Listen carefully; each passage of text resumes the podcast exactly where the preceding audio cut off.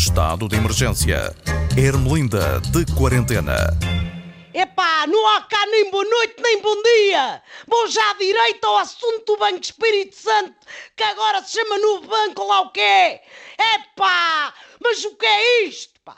Aquilo é mais conhecido é como a enfardadeira ou o sorbedouro.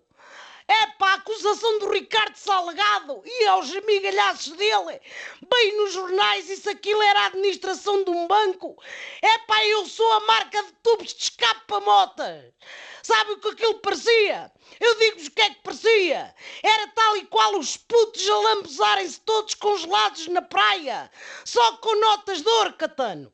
Foi um fartável lanagem. Não há vergonha. Quer dizer, para quem está de férias e não sabe o que se passa, eu vou fazer o resumo da novela. Basicamente, o Grupo Espírito Santo, o Banco Espírito Santo e mais uma data de coisas com o nome Espírito Santo tinham mais buracos do que uma máscara anti-Covid depois dos festejos do título nacional do Porto, pá. A marosca é tão obscena que uma pessoa vê-se obrigada a chamar nomes àquilo. Por isso é que a acusação tem tantos apelidos, pá, que até parece um casamento real. Ou melhor, parece mais um adultério chunga, com dinheiro por fora, como a do rei João Carlos, que esse é outro. E a amante a quem ele deu 65 milhões de aéreos, pá. Só que aqui foi o casamento da ganância com a desfaçatez. É pá, e viram os pseudónimos?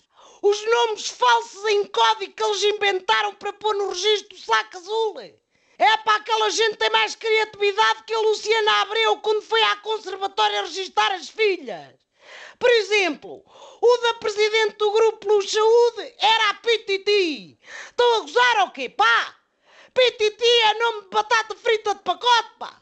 Ou de quiosque com bico e bola a euro e meio no vão, de escada da estação de comboio, pá.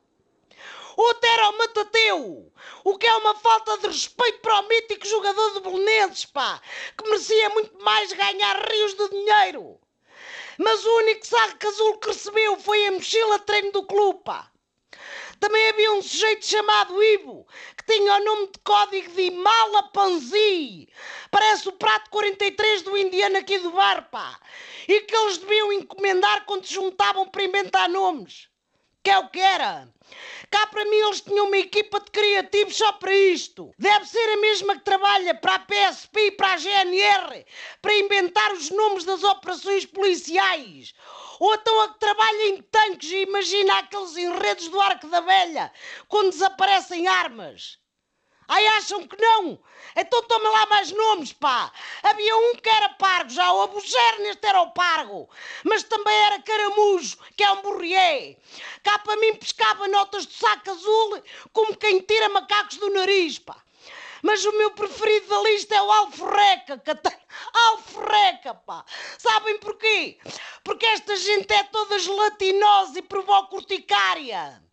No registro do saco azul deviam ser todos alforrecas, pá. O Salgado era o alforreca 1, depois o outro era alforreca 2, o outro alforreca 3 e por aí fora. Agora darem o pseudónimo Detox a um dos mamões que se naquela vergonha, pá. É gozarem com o pagode e darem cabo da vida às que usam Detox àquelas atrizes, pá. Eu digo-vos uma coisa, e se fossem todos, mas é constituir família? Uma alforreca, uma pititi ou um parque, pá!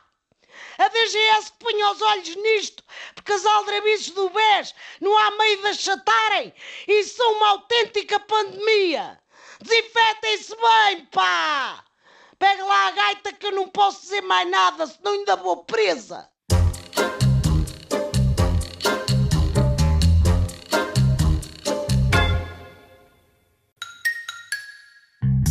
Estado de emergência.